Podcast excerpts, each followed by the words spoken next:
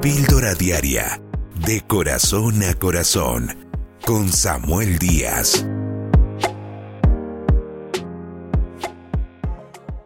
En estos días conversaba con una persona de las situaciones que están ocurriendo en la sociedad.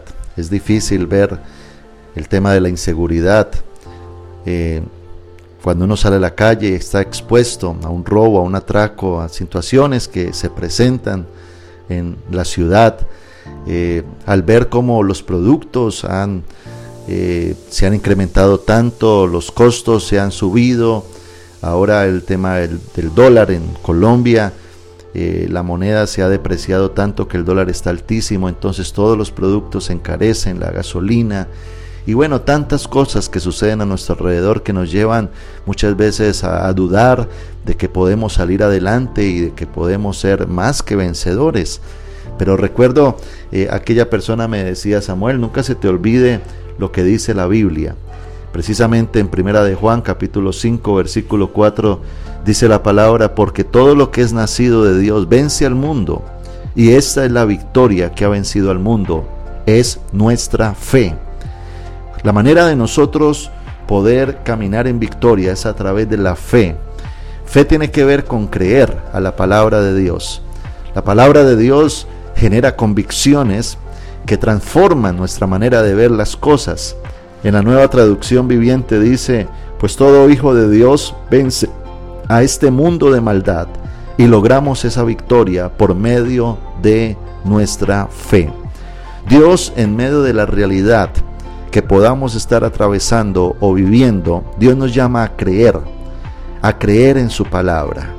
Creer es confiar de que Él está en control, de que Él nos sacará en victoria, de que Él ya ha resuelto nuestro mañana.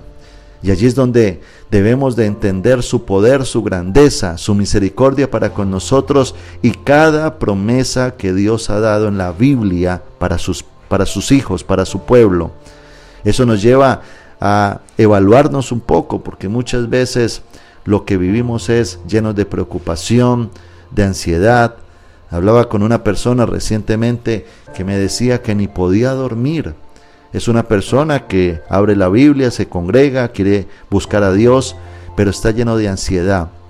Y esa ansiedad radicaba en sus preocupaciones.